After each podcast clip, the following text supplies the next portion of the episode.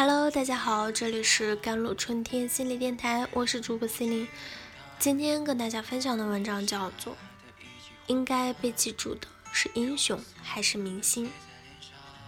这几天杨超越又火了，因为一个影响中国奖，我对他本人没有任何意见，只是若没有杨超越当选，我们可能并不知道这个奖的存在，更不知道其他获奖的人是谁。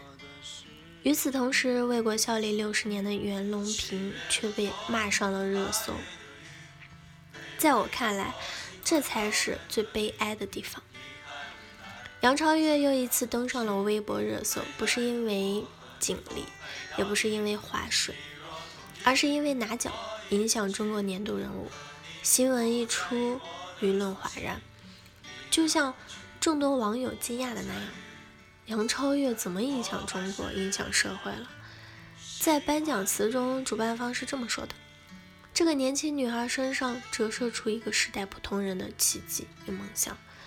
什么是这个时代普通人的奇迹？是不用努力、长得好看就能影响中国吗？而这样的事情数不胜数。”今天范冰冰拿了国家机器人的造就奖，明天鹿晗破纪录了，后天吴亦凡在欧美榜单霸榜了。最悲哀的还不是杨超越他们获奖，而是只有杨超越获奖了。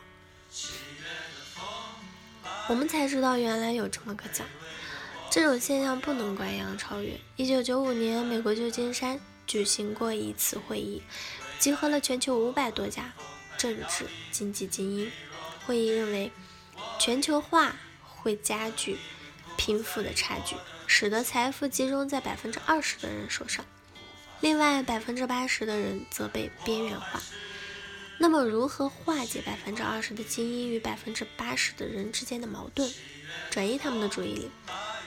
当时的美国著名战略问题专家布热津斯基提出了一个战略。给百分之八十的人口嘴上塞了一个奶嘴，用娱乐、网络游戏、口水战、肥皂剧等方式占用人们大量的时间，让其在不知不觉中丧失思考的能力。例如，让更多的明星去登上杂志、电视，让他们的绯闻去登上报纸，让科学家的事埋没在研究所，让人们安于娱乐信息中。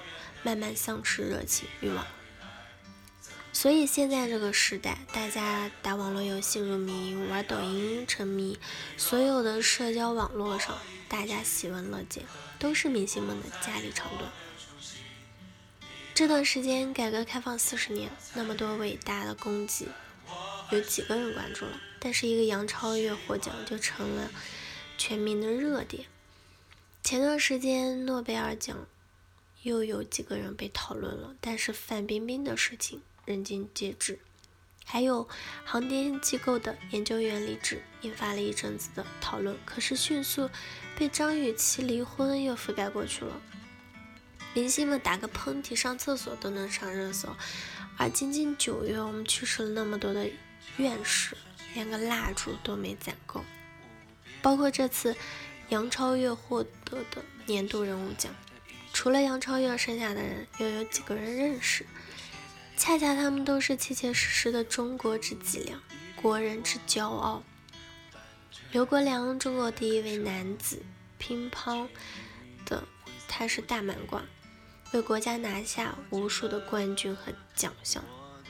王一芳，中国首位获得基础物理学突破奖的科学家，长期从事了高能物理实验研究。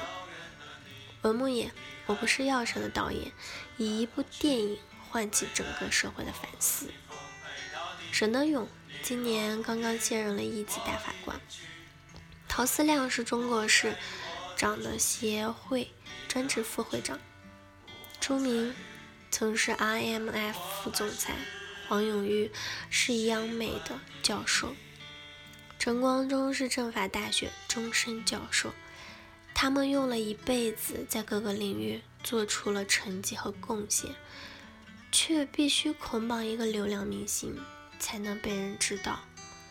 美国学者尼尔·波兹曼在他的著作《娱乐至死》中写道：“一切公众化，它日渐以娱乐的方式出现，并成为了一种文化的精神。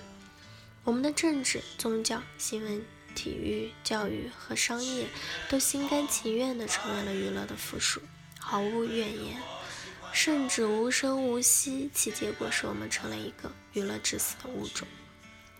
而这句话就在我们这一代，就在今天应验了。